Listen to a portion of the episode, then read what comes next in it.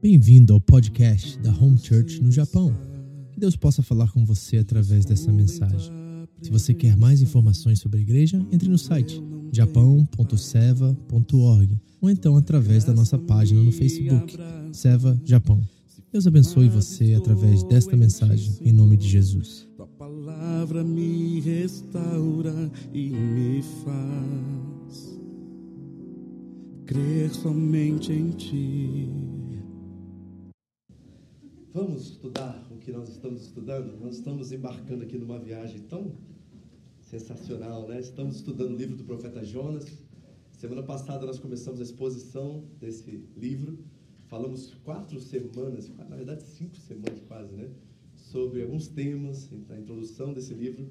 E nós já estamos na segunda parte do capítulo 1 agora. Hoje nós vamos ler do 11 em diante. Nós vamos estudar versículo por versículo e vamos ver o que esse texto tem nos ensinar aqui nessa noite.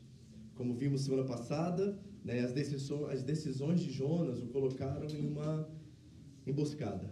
Ele está no meio de uma tempestade que foi Yahweh, foi o Senhor quem enviou, e ele colocou outras pessoas em risco naquela viagem. Mas nós aprendemos semana passada, primeiro, que as nossas decisões né, causam consequências na vida das pessoas. Vimos em Provérbios 11 né, que a forma como nós tratamos a nossa família, lidamos com a nossa família, traz vento, certo? E essa tempestade veio pelo Senhor para disciplinar o profeta. Mas o problema é que no barco tem outras pessoas lá. Mas o interessante desse texto é que vimos também que essas pessoas não são vítimas, porque eles escolheram embarcar nessa viagem, por dinheiro, segundo as intenções, seja o que for. Mas nós estamos exatamente nesse momento caótico aqui. Nós vamos ver o desfecho hoje dessa história. Vamos ver o que está acontecendo, como que Jonas vai se safrar né, desse momento aqui na história, o que vai acontecer com esses marinheiros, como é que Deus vai lidar com o seu profeta. E eu não sei você, mas eu, particularmente, estudando isso, talvez de uma forma mais intensa, né, para preparar as mensagens para vocês, como eu tenho me visto nessa história? Você tem se reconhecido como talvez Jonas, ou talvez um dos marinheiros? Né? Eu tenho me visto bastante, e é, e é uma coisa assim, intercala, sabe? Às vezes eu me vejo como Jonas, às vezes eu me vejo como um dos marinheiros, um dos outros personagens secundários dessa história. Isso é que é interessante sobre essa carta, é porque a Bíblia realmente, é, eu sempre disse isso, né, que nós não lemos a Bíblia, é a Bíblia que nos lê. Então nós estamos sendo lidos aqui nessa história de Jonas, e é extraordinário o que nós temos visto. Então vamos lá, Jonas capítulo 1, versículo 11, vamos começar com 11 e 12, vamos ver o que o Senhor tem a nos ensinar aqui, espero que Ele venha falar com você como tem falado comigo. Acharam aí, Jonas 1, 11 e 12? Bem, vamos fazer uma oração antes da gente começar e pedir ao Espírito Santo que nos guie. Paizinho querido, muito obrigado mais uma vez. Estamos diante da tua palavra viva, eficaz, eterna, Deus. E diante dela nós trememos e tememos, porque sabemos que ela é sopro de vida e ela é capaz de nos transformar. Que as palavras da minha boca agora e as, os pensamentos da minha mente sejam aceitáveis, agradáveis a Ti, meu Senhor, minha rocha, meu resgatador, a cada dia da minha vida, Senhor. Obrigado, Senhor. Agora aguça nossos ouvidos espirituais para ouvir Tua voz e nos ensina, Deus, nesta noite, através do Teu Espírito. Em nome de Jesus. Amém. Vamos ao texto? Eu não vou pedir para vocês levantar, não, porque a gente vai precisar trabalhar isso aqui juntos. Então vamos lá. E disseram-lhe: Que te faremos nós para que o mar se acalme? Porque o mar se elevava e engrossava cada vez mais.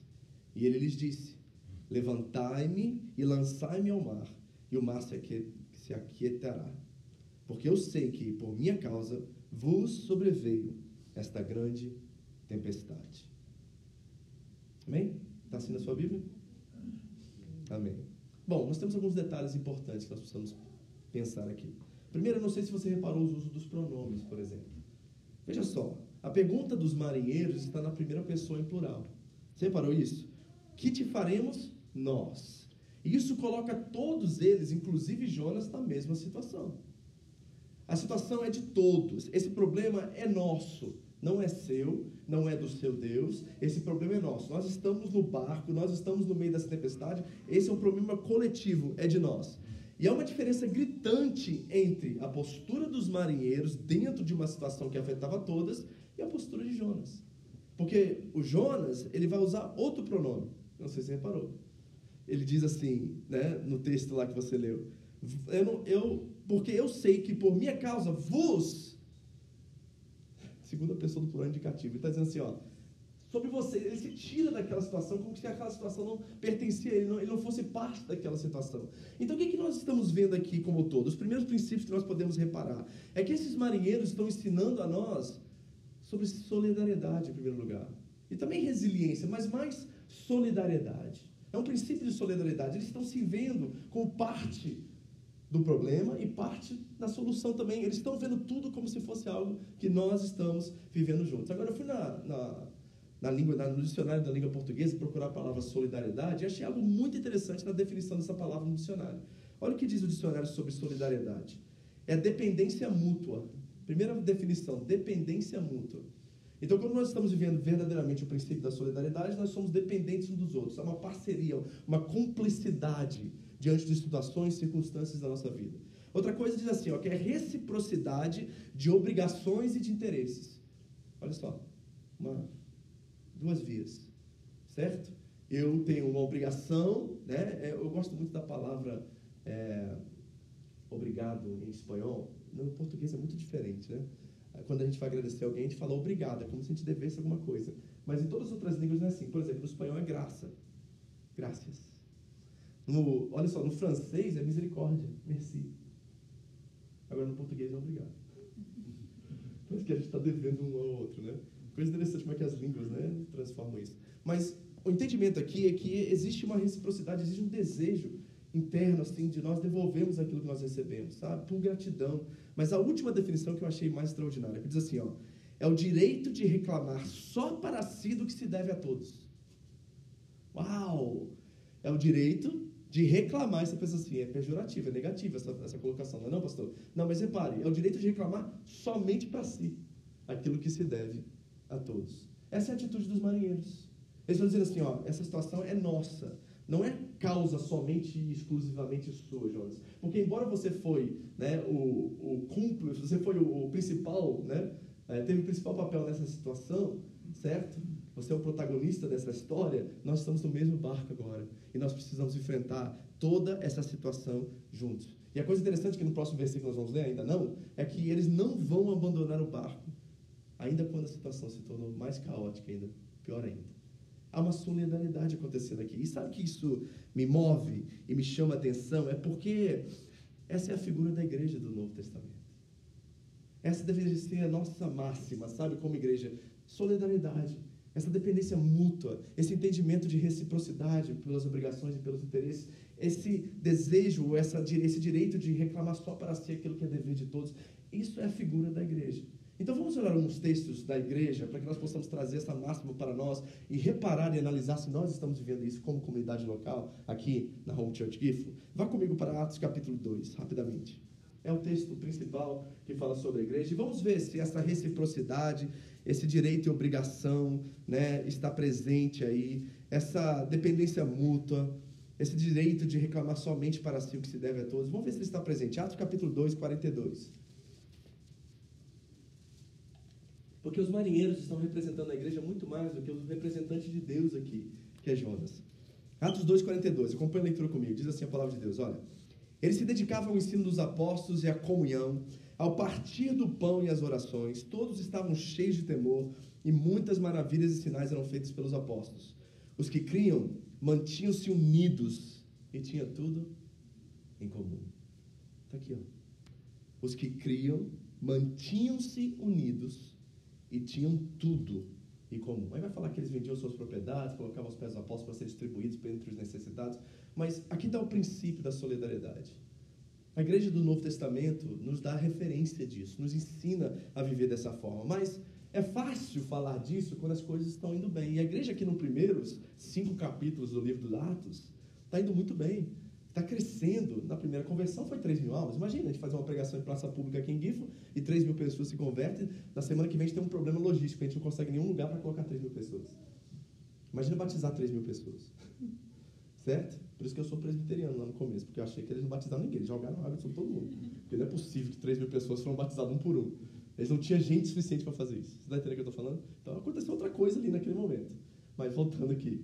Certo? Esse princípio de solidariedade está muito vivo ali. Agora, isso é diante de uma situação de calma, de calmaria, de crescimento, de sucesso, de avanço. Isso é maravilhoso. Ser solidário quando tudo está indo bem é excelente. O problema é quando a situação se torna caótica. E aqui no barco nós estamos vendo uma situação muito difícil, caótica. Agora, será que a igreja aprendeu isso? Porque nos primeiros cinco capítulos está tudo indo bem, sucesso total. Mas no capítulo 6 de Atos, nós temos o primeiro problema da igreja primitiva. Vamos ler lá? Abra comigo lá em 6. Versículo 1. Atos capítulo 6. Surge o primeiro problema, a primeira situação contrária naquela igreja. Olha só o que vai acontecer aqui. Vamos ver se esse princípio de reciprocidade, de obrigações e interesses continua vivo entre eles. Vamos ver se eles entenderam isso ou se tinha motivações é, ocultas aqui. Acharam? Naqueles dias, crescendo o número de discípulos, os judeus de fala grega, entre eles, queixaram-se dos judeus de fala hebraica, porque suas viúvas estavam sendo esquecidas na distribuição diária de alimento. Opa, temos um problema. O que é? Parcialidade. Nós já vimos aqui no livro de Jonas esse princípio de parcialidade aqui, muito vivo. Tem um problema de parcialidade acontecendo. Alguns estão sendo preteridos a outros. Temos um problema. O que a igreja vai fazer? Será que a solidariedade ainda está viva no meio de um caos? Aí continua o texto. Por isso os doze reuniram todos os discípulos e disseram: não é certo negligenciamos o ministério da palavra de Deus a fim de servirmos a mesas. Irmãos, escolham entre vocês sete homens. Repare que não foram os apóstolos que escolheram. Foi a igreja que escolheu. Foi o testemunho a referência no meio daquele corpo que fez com que esses homens fossem escolhidos. O testemunho deles, a vida deles, como tratavam suas esposas, seus maridos, como tra... é, é do jeito que eles estavam vivendo. Foi a igreja que escolheu esses sete homens. Escolha entre vocês sete homens de bom testemunho, cheios do espírito de sabedoria Passaremos a eles essa tarefa e nos dedicaremos à oração e ao ministério da palavra. Tal proposta agradou a todos. E aí eles vão escolher os sete. Agradou a todos. Está tudo aqui. Toda a definição de solidariedade está acontecendo tanto no momento de sucesso quanto no momento de problema, de situação caótica no meio dessa igreja. E é interessante, como eu disse a vocês desde o início no livro de Jonas, está tudo de cabeça para baixo. Quem deveria ser a referência, o princípio dessa verdade, era Jonas. Ele era o representante de Deus. Mas são os marinheiros pagãos, adoradores de outros deuses, que estão de fato traduzindo essas verdades. Verdades que falam dos atributos de Deus, da essência de quem Deus é. Deus é três, mas Deus é unidade, é um. Deus é um. Esse é o grande Shema Israel. O nosso Deus é um único Deus, é um. Então nós temos que entender que esse Deus uno, esse Deus que é um, mas é três, ele vive em família, em plena unidade e deseja que a sua igreja expresse essa mesma unidade. Solidariedade está viva aqui. Será que nós estamos experimentando essa solidariedade? Deixa eu te mostrar mais um texto que representa essa verdade. Vai comigo para a primeira carta de Paulo aos Coríntios, capítulo 1, versículo 10. Só mais um. Porque eu quero analisar se nós estamos vivendo esse tipo de coração, se esse é o nosso sentimento comunitário aqui, como família, como igreja local. 1 Coríntios 1, 10.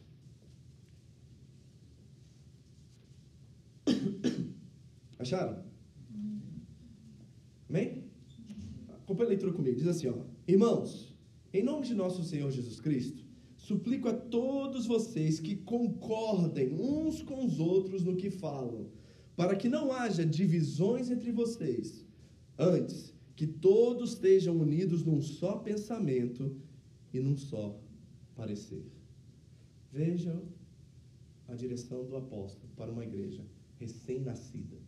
Esse é o desejo dele: unidade, solidariedade, esse entendimento que nós temos deveres e obrigações um para com os outros, uma dependência mútua debaixo de uma só forma de pensar.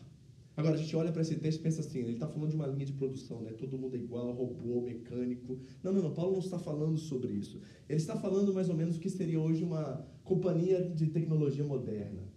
Lá nos Estados Unidos tem uma ideia muito forte de brainstorming. Eu não sei se você já ouviu falar isso. É uma coleta de ideias. Onde as pessoas tentam hoje, o Google, essas grandes companhias de tecnologia, eles não têm uma hierarquia dentro dessas companhias assim, muito formal. É uma coisa muito mais, menos formal, informal. Eles sentam, patrão com, com trabalhadores, todo mundo junto senta e cada um vem trazendo as suas ideias. Ou seja, eles têm o quê? Qual é a ideia que eles estão dizendo? Eles todos pensando a mesma coisa de várias maneiras.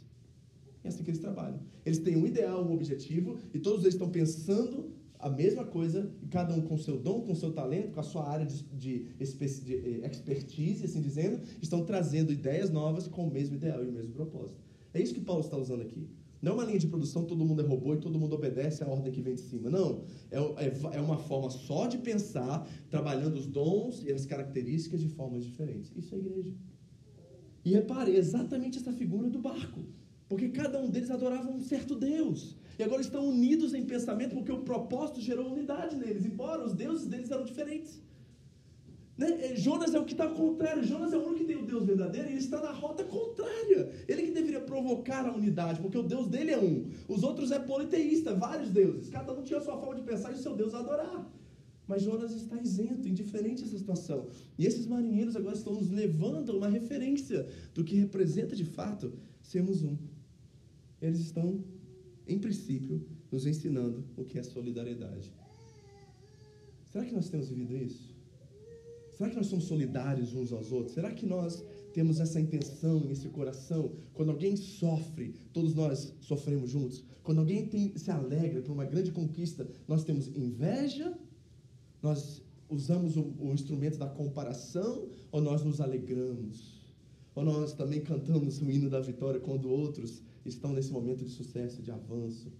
Como é que está o nosso coração quanto a isso? O que é igreja para você? Como é que isso se configura dentro da sua do seu entendimento acerca do que é a família de Cristo. Nós precisamos pensar essa coisa, porque pode ser que nós estejamos do outro lado da moeda, nós somos Jonas. Porque Jonas é um péssimo exemplo de individualismo, de egoísmo. É isso que nós estamos vendo. Ele está o tempo todo pensando várias coisas da mesma maneira.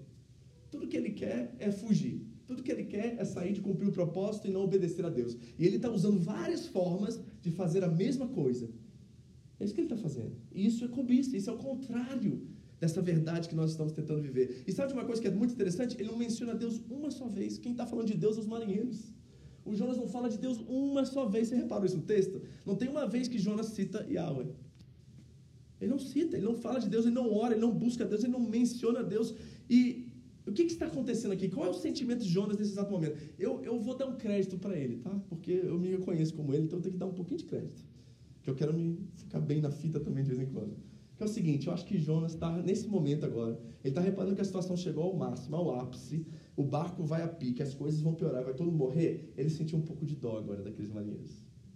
Ele está nesse momento de dó, porque ele quer morrer, tá, gente? Eu já falei isso para vocês. Jogar ele no mar não é um sentimento assim, ó, vou resolver a situação de vocês, vou ser um Messias sacrificado para vocês agora. Me joga no mar que eu vou ser o sacrifício vivo para vocês. Não é esse o coração de Jonas. Jonas quer morrer porque ele sabe que Deus vai levar ele a Nínive se continuar essa tempestade. O barco vai virar e vai acabar chegando no lugar onde é o destino dele, onde que ele deveria estar.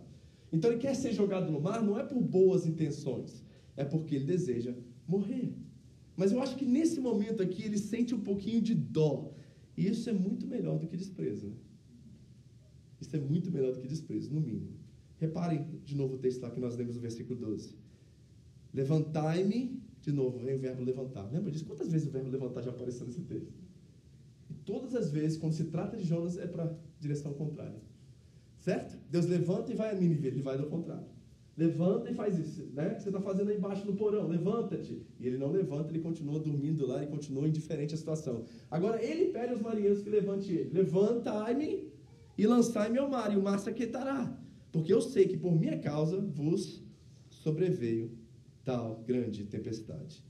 Não se iluda com a boa intenção dele.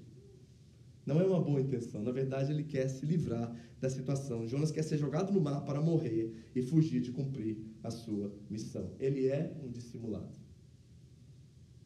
E o que, que tem de gente dissimulada? Dissimulada nesse mundo de hoje é brincadeira, né, gente?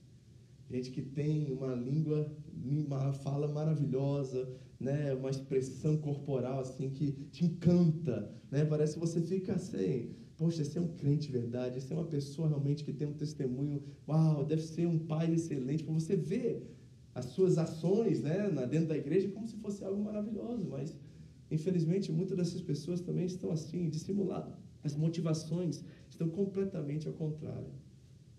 Essa semana nós estávamos em nosso culto inicial durante a semana, e lá nós estamos estudando a carta de Paulo ao Tiago. Estamos estudando também da mesma forma que estamos estudando Jonas aqui. E algo interessante surgiu numa pergunta após o culto. Que lá nós estamos falando nesse exato momento, na carta de Tiago, no capítulo 2, versículo 15, que a fé sem obras está morta. Nesse momento nós estamos falando sobre isso. E o texto lá em Tiago diz assim: se o seu irmão tiver necessidade de roupa, de alimento, e você dizer assim, ó, vai se alimentar, vai satisfazer, e vira as costas e não faz nada, sua fé é morta, Tiago vai dizer. Certo? E aí, no final do culto, eu sempre abro para perguntas, porque é uma igreja menor, assim, a gente pode conversar e tudo mais. E a pessoa perguntou assim para mim: qual é o limite da sua da ajuda, pastor? Porque eu já deparei com situações até dentro da igreja que pessoas, sabe, elas ultrapassam certos limites elas vão ficando acostumadas com a sua ajuda e não fazem nada, e não são responsáveis diante daquilo. Elas acham que a igreja de vez em quando é uma ONG, né? que só recebe alimento e ela não se levanta, não faz nada, ela se acostuma dentro daquela situação e às vezes nós estamos ajudando alguém que na verdade já passou do limite de ser ajudado, que precisa agora não só pegar o peixe, mas aprender a pescar. Qual é o limite da ajuda? Eu comecei a pensar sobre isso com Jonas, sabe? Porque esses marinheiros estão diante de um dilema agora. O que, que a gente faz com esse homem? Porque pensa comigo, se o Deus dele é o Deus verdadeiro e a gente joga ele no mar, pode, a gente pode se dar mal nessa história. Não, não é? Você pensaria assim como eles? Assim, se o Deus dele é o Deus verdadeiro e está causando tudo isso, e a gente mata o profeta de Deus, nós estamos lascados nessa situação. Então coloca-se no lugar deles por um segundo. Outro lado é, se nós continuarmos com ele aqui, e ele já disse que a direção é de jogar no mar, nós continuarmos, vai todo mundo morrer, inclusive ele aqui e nós junto com ele. Então, o que, que você faria numa situação como essa? É complicado. Então, às vezes, e, e, a, e, a, e, a, postura desses marinheiros é extraordinária, porque eles vão continuar remando e vão tentar. Eu achei isso sensacional. E na verdade revela muito do que é a minha expectativa para vocês que nós sejamos como igreja, sabe? Que mesmo que a tempestade aumente, mesmo que as situações da nossa vida, nós estamos diante de uma dessas agora, eu acho, nós vamos permanecer. Nós não vamos abrir mão da nossa comunhão, da nossa vida comunitária, do nosso amor uns pelos outros, né? Pode ser, eu já vou falar isso assim, francamente com vocês, que alguns de vocês percam emprego aqui no meio dessa crise que está acontecendo aí, mas eu quero que você saiba, se você é um conosco, e você tem sido um conosco, e tem participado, e tem sido presente na nossa vida, nós não vamos deixar você passar necessidade. Nós vamos unir forças daqui, vamos fazer o que tem que fazer, e vamos expressar a solidariedade em vida. Amém, igreja? Você conta comigo, você está comigo nesse projeto? Ninguém vai passar fome entre nós, ninguém vai passar necessidade entre nós. Nós vamos remar também se for preciso. Amém? Agora, nós precisamos considerar isso aqui. Porque o ato de jogar Jonas do mar pode ser um ato de responsabilidade. E pode ser que às vezes nós estamos ajudando pessoas e a nossa ajuda seja um ato de irresponsabilidade, não de responsabilidade. Certo? Nós já tivemos vários casos assim na igreja estava dando cesta básica uma família que o pai perdeu o emprego. Começamos, semana, duas semanas, três semanas. Aí um dia nós fomos lá visitar e o cara tá lá com bebida, com cigarro, comprando tudo isso e não comprando arroz, não comprando leite para as crianças. Certo? Uma família recém-chegada na igreja, a gente estava tentando levar o evangelho a eles e nós ajudando, porque a gente dá sem pensar em quem. Alguém está necessitado, nós vamos ajudar. Certo? Mas a gente sabe que tem um limite a isso, porque senão a nossa, nosso ato de caridade se torna um ato de irresponsabilidade. E aí nós chegamos lá e falamos assim, olha, sem condições. A gente está tirando de um lugar e colocando aqui para abençoar vocês, mas vocês têm que, no mínimo, ser responsáveis por aquilo que vocês recebem. Então, é nesse limite que nós estamos falando agora. O que, que esses marinheiros fazem? Eles jogam Jonas no mar, e a fúria de Deus vem sobre eles, ou eles permanecem com Jonas no mar, e eles sabem que Deus não vai parar enquanto Jonas não ser jogado no mar. Tem um dilema aqui, algo tão interessante que, que me leva a pensar muito sobre a minha vida e as minhas relações, sabe? Com seus filhos, por exemplo. Porque tem filho irresponsável. Tem filho que está lá com 30 anos, está morando dentro de casa ainda, não trabalha, está lá jogando videogame o dia inteiro. E aí, o que, que faz com um menino desse? Às vezes nós estamos cobrindo um ato de irresponsabilidade e nós estamos pecando por causa disso. Se ele já tem condições de fazer algo, de ajudar, e olha, vou dar um conselho pastoral para vocês agora. Se seu filho tem, não quer estudar, bota ele para trabalhar. Você já tentou estudar é prioridade. Estudar. Tem que estudar. E você força até últimas consequências essa forma dele estudar. Porque o futuro dele está em estudar e ter né, condições e oportunidades na vida. Faça isso. Mas se ele bater o martelo e você já está chegando ao ponto de você perder o seu filho por causa dessa questão, então deixa ele ficar jogando videogame o dia inteiro, não, pelo amor de Deus. Dê responsabilidades. Agora vai ter que lavar louça, vai ter que fazer isso, quando você está em casa. Sabe, a gente tem que trabalhar isso, porque senão nós estamos pecando. Nós estamos sendo irresponsáveis diante daquela situação. Sabe, querido? Isso é muito sério. E Deus vai nos cobrar isso, porque nós somos a referência de Cristo dentro da nossa casa para os nossos filhos. Será que nós estamos traduzindo Cristo? Será que nós estamos entendendo qual é o nosso papel diante da família? Eu falo isso na família, posso falar isso na igreja, posso falar isso no seu trabalho, certo? Como é que você tem é, visto essas relações de trabalho, de colegas com amigos, que a gente vai chamar todo mundo de amigo, mas às vezes não é amiga, é colega, e você tá, não está entendendo isso, aí gera expectativas demasiadas, e aí você fica frustrado, decepcionado com as pessoas. Sabe, tem que ter um pouquinho mais de maturidade nisso. Nós temos que aprender a conviver com isso. A situação do navio está desesperadora. Esses homens estão agora desesperados também, eles não sabem o que fazer, mas a atitude deles é a atitude da igreja. Vamos lá, versículo 13. Vamos ver a atitude desses homens. Está aí comigo? Entretanto, os homens remavam, esforçando-se por alcançar a terra, mas não podiam. Porquanto o mar se ia embravecendo cada vez mais contra eles. Hum. Eles entenderam que sacrificar um tripulante agora não seria a melhor opção. Afinal de contas, eles estavam juntos naquela empreitada. Olha que coração é esse. Esse é o espírito solidário. O espírito solidário daqueles marinheiros falou mais alto do que o livramento. Será que pensar, sabe, queridos? Principalmente a nós como família em Cristo aqui.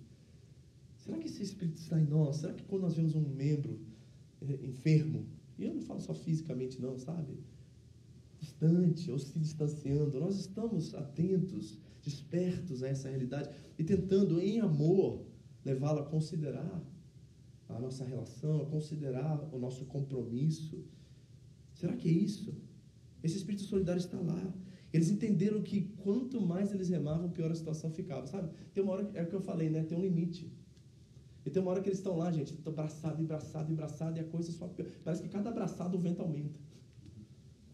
Olha que coisa terrível está acontecendo aqui. E aí Vamos lá, imagina, bota essa foto aí na sua, na sua mente. Esses homens suando e remando, em tempestade, vento batendo.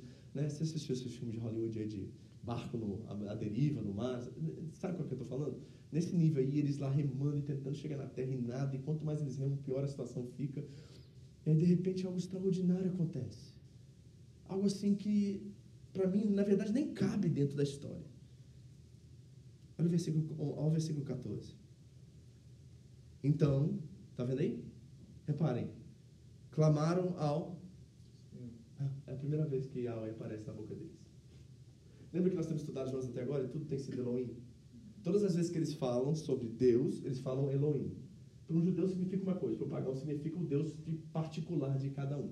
Então eles estão falando Elohim, Elohim, Elohim, mas agora nesse momento, eu não sei o que aconteceu, algo extraordinário está acontecendo aqui nesse texto. Esses homens estão reconhecendo que Deus é Deus.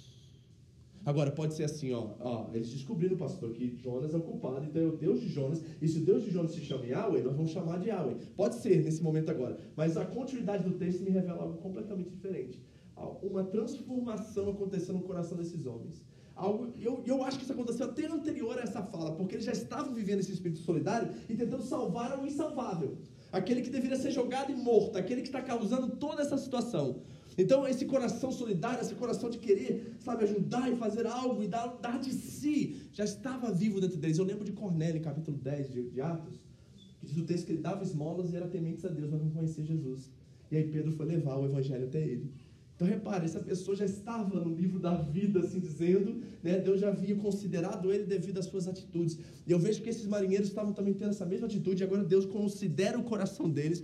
E o texto diz: Então clamaram a Yahweh, a, a, Jeová, a Yahweh, e disseram: Ah, Yahweh, já estão clamando em nome dele agora, repare. Ah, Senhor, nós te rogamos, não pereçamos por causa da vida deste homem, e não ponha sobre nós o sangue inocente Agora repare o que eles dizem. Porque tu, Senhor, fizestes como te aprouve. Pastor, como é que você sabe que eles não estão simplesmente clamando o Deus de Jonas? Né? Porque tem um texto em Atos também que é super interessante, que os, os, alguns filhos de um homem chamado Seva começam a pregar sobre um Jesus que Paulo conhecia. Lembra disso? Toma uma surra lá? Falando em nome de Jesus que Paulo conhecia. Aí o demônio olha para eles e fala assim, Paulo eu conheço, Jesus eu conheço, vocês não. Lembra disso? Pois é, então será que essa é a mesma situação aqui? Não, sabe por quê? Porque a expressão deles aqui final é teológica. Eles estão citando um salmo, só para você ter noção. Isso, o narrador, o autor, está nos revelando que há uma conversão, há uma transformação genuína acontecendo aqui. É o Salmo 135, versículos 5 e 6, que diz assim: ó, Porque eu conheço que o Senhor é grande e que o nosso Deus está acima de todos os deuses. Olha o que diz o texto. Salmo 135, 5 e 6. É isso que esses marinheiros estão citando. Porque eu conheço que o Senhor é grande e que o nosso Deus está acima de todos os deuses. Tudo o que o Senhor quis, ele o fez, nos céus e na terra, agora, nos mares e em todos os abismos. Essa frase aqui, ó, o Senhor faz tudo que lhe aprove, é exatamente a mesma frase que está em Jonas capítulo 1.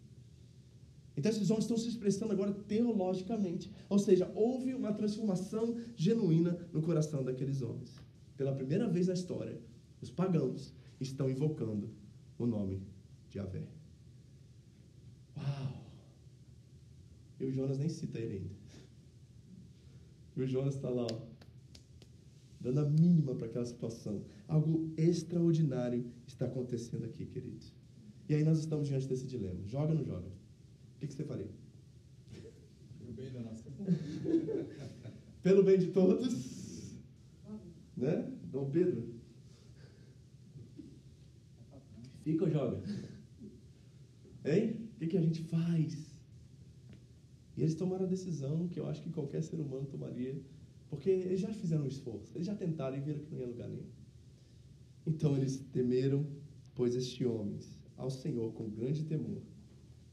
Diz o texto: E levantaram Jonas, e lançaram ao mar, e cessou o mar a sua fúria. Viu isso aí? E levantaram de novo. Está vendo levantar de novo? Agora é a primeira vez que o levantar está na direção correta. Eles estão fazendo exatamente a vontade de Deus. E quem está fazendo? Não é Jonas, são os marinheiros. Ai, gente, eu não sei se você teve essa experiência já fora da igreja, mas eu já tive. De ver muita gente que nem conhece a Deus ser mais crente do que crente. Hã? Já teve?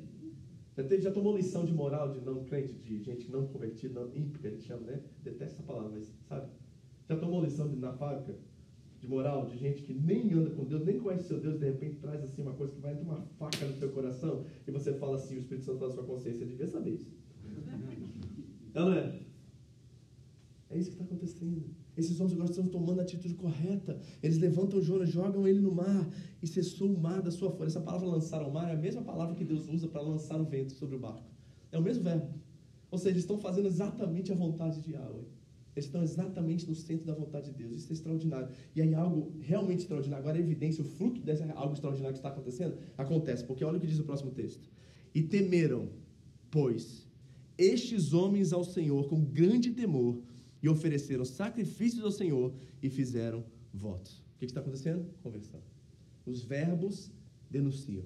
Olha, temor, oferenda de sacrifício, isso é lealdade, é, oferecer, é tornar-se adepto àquele Deus, é tornar-se discípulo ou, ou é, colocado debaixo daquele Deus. Eles estão oferecendo sacrifícios e, último, estão fazendo votos, compromissos. Agora, Yahweh é nosso Deus. É isso que estão dizendo. Olha o que está acontecendo, gente. E é tipo, como eu posso dizer isso aqui? É um, é um arquétipo daquilo que Deus está mostrando a Jonas que deveria estar acontecendo exatamente nesse momento em Nínive. Deus está falando assim: está vendo, Jonas?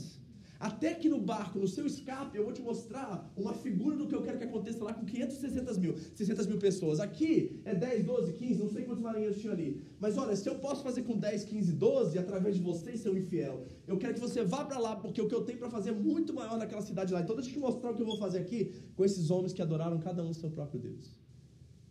E eles se convertem, eles são transformados certo? E aqui, Jonas é lançado no mar, e a coisa interessante é que ele não é um alto sacrifício, mas ele é, paradoxalmente. Porque é Deus que está lançando Jonas, e Deus está lançando Jonas como sacrifício por aqueles marinheiros.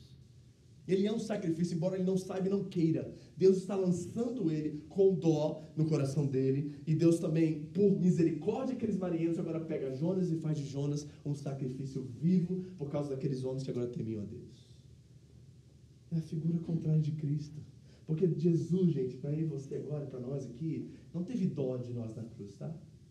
Jonas tem dó, mas Jesus não. Jesus foi por amor, incondicional, voluntário, consciente.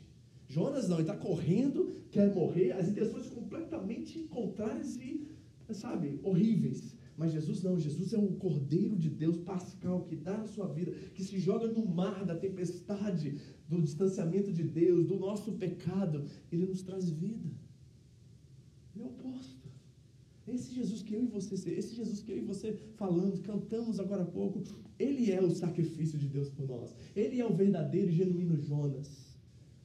E graças a Deus nós temos ele no nosso barco, na nossa vida, Luiz. Graças a Deus ele está conosco e em nós. Que privilégio saber que Ele não está no porão da nossa vida, Ele está presente. Pode vir coronavírus, pode vir guerra, pode vir o que for. Jesus está conosco, Ele prometeu. Ele é o nosso pastor do salmista.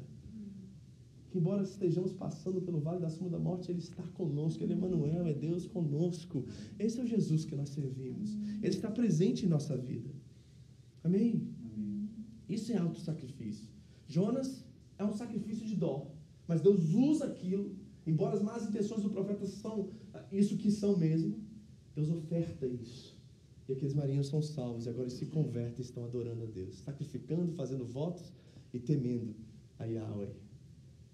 Sabe o que, que eu vejo nessa figura? Se tivesse uma foto, um pintor que pudesse pintar isso para mim, eu colocaria Provérbios 1, 7 embaixo.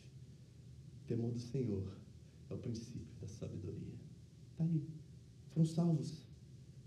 O mar se quietou foram salvos. O temor gerou sabedoria, a sabedoria fez com que eles tomassem decisões corretas e aquilo acalmou a tempestade. Sabe, gente, que está faltando para nós muitas vezes é isso: sabedoria, temor a Deus, compromisso verdadeiro com Ele. Não essa coisa meia-boca que a gente faz aí, sabe? É, é isso que gera bênção. Você quer viver vida de bênção? Seja compromissado, temente, seja alguém, sabe, que entende quem você é como filho, entenda a sua paternidade, entenda o Deus que você serve, porque se meros pagãos, numa experiência como essa, caótica, puderam experimentar a salvação e a conversão dessa forma, o que você já passou que trouxe você até aqui?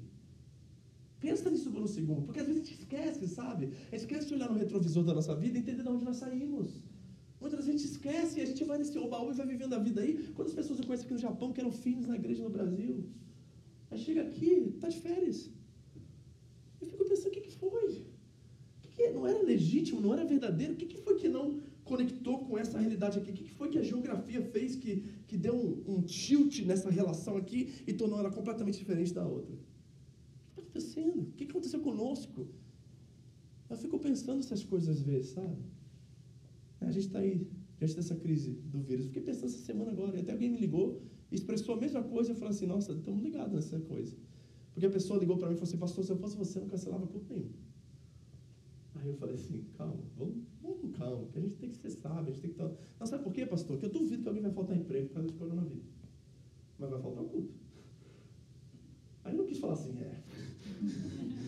a gente tem que meio concordar quietinho, né? Essas horas. Falei assim, não, irmão, vamos, vamos orar. Mas é uma verdade, né? A gente não falta trabalho por dor de cabeça, mas falta culto por dor de cabeça. Não, não é? Então, tá vendo como é que está mal alinhado o nosso compromisso com Deus? Tá vendo como é que as prioridades e o reino de Deus estão fora de lugar? E a gente não experimenta um extraordinário livramento como esse aqui, porque nós não entendemos quem nós servimos e o Deus que nós temos como Pai. Tá entendendo, igreja? Então vamos fechar esse negócio aqui, para a gente entender. Versículo 15 a 17. Deparou, pois, o Senhor um grande peixe, para que tragasse a Jonas. E esteve Jonas três dias e três noites nas entranhas de um peixe. Reparou que esse é um versículo que não tem nada a ver nessa história, na é verdade? Isso aqui, é isso aqui, ó. A história do peixe é essa. E a gente sempre Jonas nas capas né, dos, das, da literatura infantil, principalmente com uma grande baleia engolindo o negócio. Mas a baleia tem nada a ver com essa história. A história é sobre um profeta que odeia Deus por, por Deus amar seus inimigos. De um Deus ilimitado que usa pessoas limitadas. Essa é a história, não é sobre baleia, sobre peixe. Na verdade, grande peixe aqui não é nada nesse texto. Não, não tem nada a ver com essa história. É um detalhe. É um detalhe assim tão pequenino nessa história. Agora, quer ver? Tem coisas interessantes nessa questão do peixe.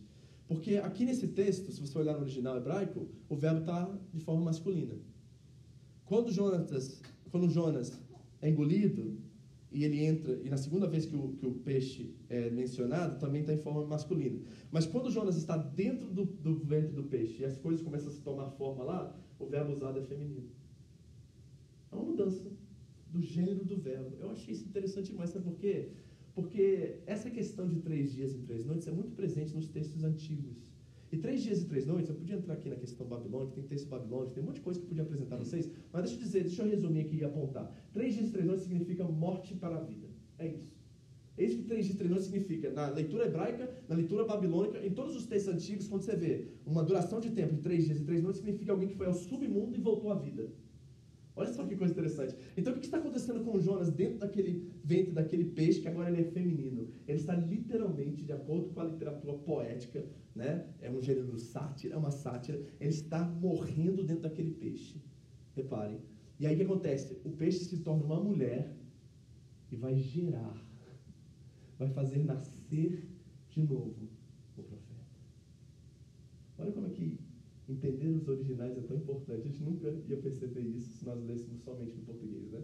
O que está acontecendo aqui, literalmente, é como se fosse uma morte que Jonas está experimentando. E ele vai para o ventre daquele peixe, agora feminino, e ali ele vai ser gerado para que ele possa ser expelido e nascido de novo. Três dias e três noites. Foi ao submundo, morreu, mas nasceu de novo. Isso é evangelho. É isso que está acontecendo aqui.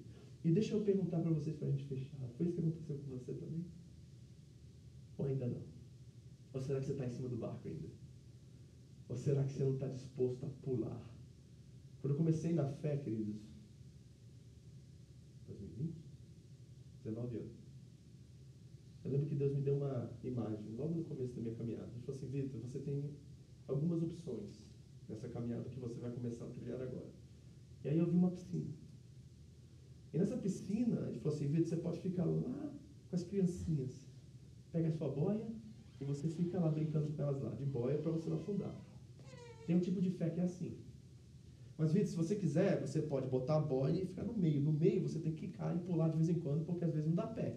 Mas você pode ficar também assim. Tem muita gente que está assim, ó, tá lá no meio da piscina, de vez em quando dá uma mergulhadinha, aí, poxa, sensacional, tremendo, mas já já está pegando fôlego e quer voltar de novo para cima. Mas ele falou, mas tem um outro tipo de fé que você pode experimentar. Aí eu estou pensando assim, é lá no fundo, né, senhor, da abraçada, né? Ele falou assim, não, lá no fundo é você ir lá e morrer. Afogado. Aí você pula lá no fundo sem saber nadar, porque você não sabe nadar. Eu vou te ter que te tirar. Eu vou ter que te ensinar a nadar. Você pula lá e morre, mas não se preocupe. Quando você morrer, você nasce. Então, qual lado da piscina você quer caminhar? É lógico que eu estava muito crente naquela época. De cabeça. Assim, eu quero o trampolim. Deixa eu pular lá, lá, de, lá de cima, porque eu quero morrer o mais rápido possível. Graças a Deus. Talvez Deus ouviu essa oração, sabe? Porque eu tenho visto caminhos de morte. E muita vida, e muita novidade de vida. E o Vitor que começou lá em 2001 aquela jornada, já não é mais esse cara que está aqui hoje. E sendo pastor, sendo pastor, eu sei, minha esposa sabe, meus filhos sabem, a igreja sabe, as pessoas que andam comigo sabem que tem um Vitor antes 2001 e um Vitor depois 2001.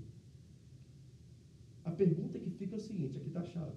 Precisa de um peixe para isso acontecer com você? Ou será que é suficiente o que você já experimentou para que você viva um novo nascimento? E saiba que Jesus já deu a vida dele para você. Marcos 10, 45 diz que o filho do homem não veio para ser servido, mas veio para servir. E dar a sua vida, eu gosto da palavra lá, em resgate. Resgate. A palavra resgate é em lugar dele. É o que Jonas fez de forma errada, mas fez. E aí? Está afim de experimentar essa fé, essa vida? Ela é extraordinária, queridos, não tem nada igual. Agora requer de nós uma atitude de levantar e de falar assim: Senhor, eis-me aqui, sabe? Eu estou cansado de ver um evangelho meia boca, sabe? De igreja domingo após domingo, eu quero mergulhar. Eu quero experimentar um novo nascimento. Eu quero essa vida cheia de realização e alegria. Eu quero servir meus irmãos. Eu quero que a, a fé, embora as circunstâncias estejam contrárias, me mantenha de pé no meio das minhas lutas e dificuldades. O que, que você quer, irmão? Feche seus olhos e orar você.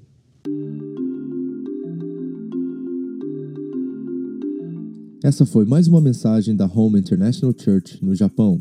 Para mais informações sobre a igreja, entre no site japão.seva.org ou na nossa página no Facebook, Seva Japão, ou através do iTunes Podcast Seva Japão Mensagens. Deus abençoe você e a sua família, em nome de Jesus.